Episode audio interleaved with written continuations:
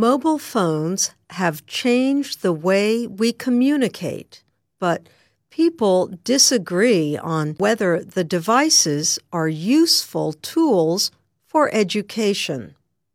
Students can be easily distracted by their phones during class.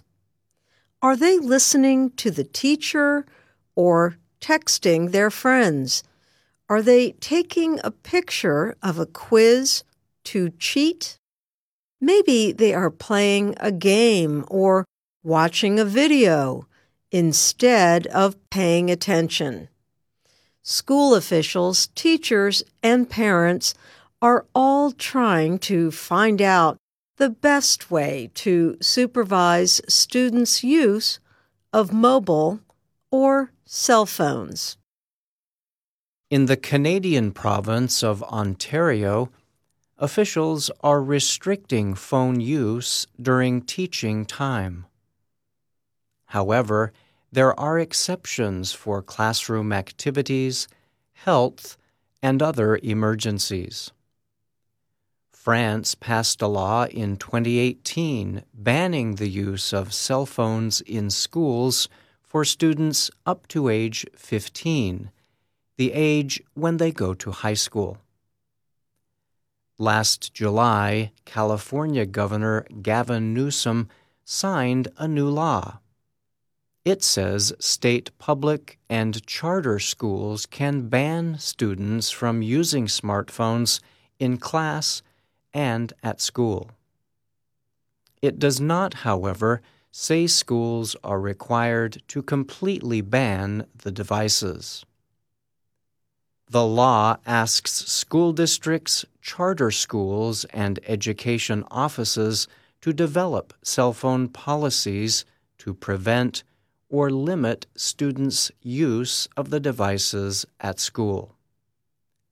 There are exceptions, which include emergencies or issues related to health and well being.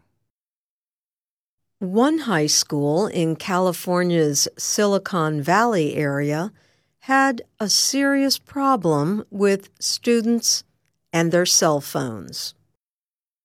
Joanne Soblich, a French teacher, said students using their phones in class had been a real problem. They were checking their phones and texting, going on social media, she said, and she would have to take the phone over and over and over. The school's vice principal Adam Gelb said some students were spending as much as 11 or 12 hours a day on their phones.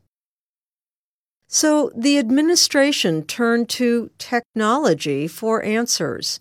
San Mateo High School now locks up cell phones during the day in a special container. Each student must put their phone away in a small bag with a magnetic lock. It is called a Yondr pouch. At the end of the day, students unlock the bag with another device. The bag is being used in schools in both the United States and Europe.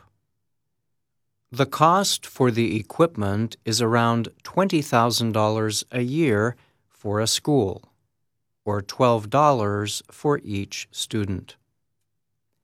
Teacher Joanne Soblich is happy.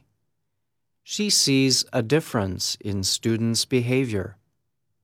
She said they are very engaged this year, instead of just looking at their phones. Other schools are choosing simpler answers to the problem. They ban cell phones in classrooms. One of these schools is Forest Hills School District near Grand Rapids, Michigan. School officials decided this school year to ban cell phones throughout the day, including at lunch. Dan Behm is the superintendent of the district. He told the publication Education Week the reason why district officials put the ban in place. They wanted to provide a clean break for students and not have the frenetic energy that can happen if kids start texting each other or social media posts start going, Behm said. They tried the ban last year as a test.